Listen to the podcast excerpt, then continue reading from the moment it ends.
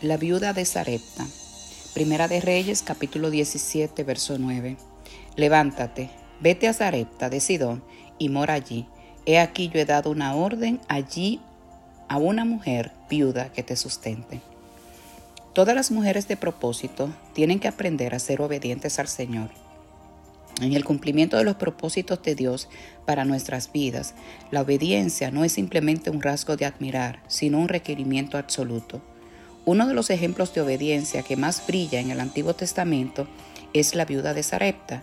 Justo antes de encontrarse con la viuda, el profeta Elías mismo se encontraba dependiendo de Dios para cada comida. Durante un tiempo de sequía, Dios le había dicho que tomara agua del arroyo de Kerit y había mandado a sus cuervos a que le dieran de comer. Pero un día el arroyo se secó y la situación requirió que Elías fuera obediente a la palabra del Señor que le dijo, levántate, vete a Zarepta de yo he dado una orden a una mujer viuda que te sustente. Elías llegó a la ciudad y encontró a la viuda que estaba recogiendo leña para lo que ella pensaba sería la última comida que comería o prepararía para su hijo. Cuando Elías le pidió pan, ella le dijo que solo tenía ingredientes suficientes para hacer pan para ella y para su hijo, y cuando el pan se acabara, moriría.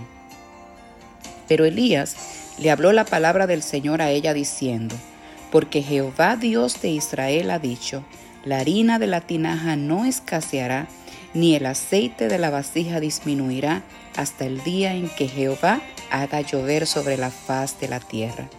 Y vemos que ella obedeció la palabra. Ya no podía proveer para ella y su familia.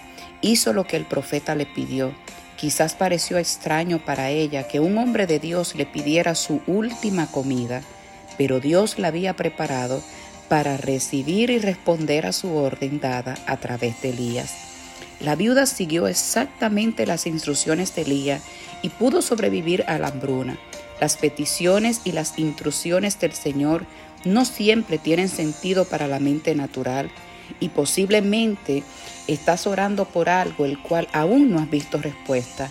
Pero mujer, quiero decirte en este día que cultive y desarrolle una vida de obediencia a Dios, porque el milagro que Dios ha prometido lo verás obrar en ti, en los tuyos y en tu familia.